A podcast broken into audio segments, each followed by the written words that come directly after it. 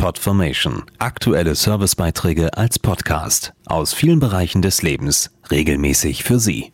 Heute Ernährung und Gesundheit.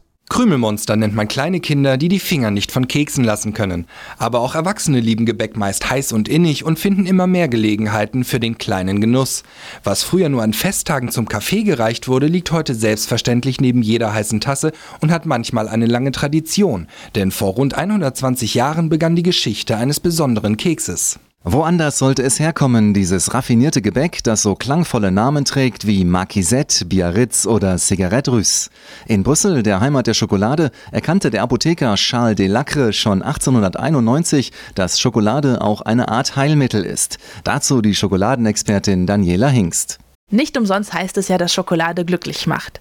Diese wohltuende Arznei des Charles de Lacre fand so große Nachfrage, dass er in der Nähe seiner Apotheke eine Fabrik für Schokolade eröffnete. Kurz darauf begann er feine Gebäckstücke damit zu umhüllen. Noch heute gibt es die von ihm kreierten Kekse auch als Gebäckmischung in der klassischen grünen Dose, die in fast keinem Supermarkt fehlt.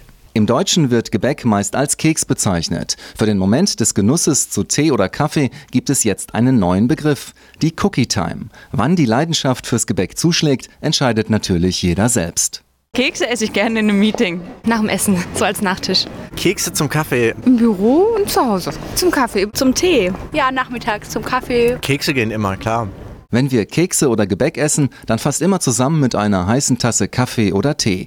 Doch es geht auch anders. Cookie Time heißt ja auch, jetzt ist der Moment da, sich ein bisschen Zeit für sich selbst und andere zu nehmen. Es ist eine Gelegenheit, um sich und andere ein wenig zu verwöhnen. Und jeder kann diesen besonderen Momente alleine oder mit anderen gestalten und so genießen, wie er es am liebsten hat. Das Gebäck mit dem Löffel im Kaffee versenken oder auch einfach so essen.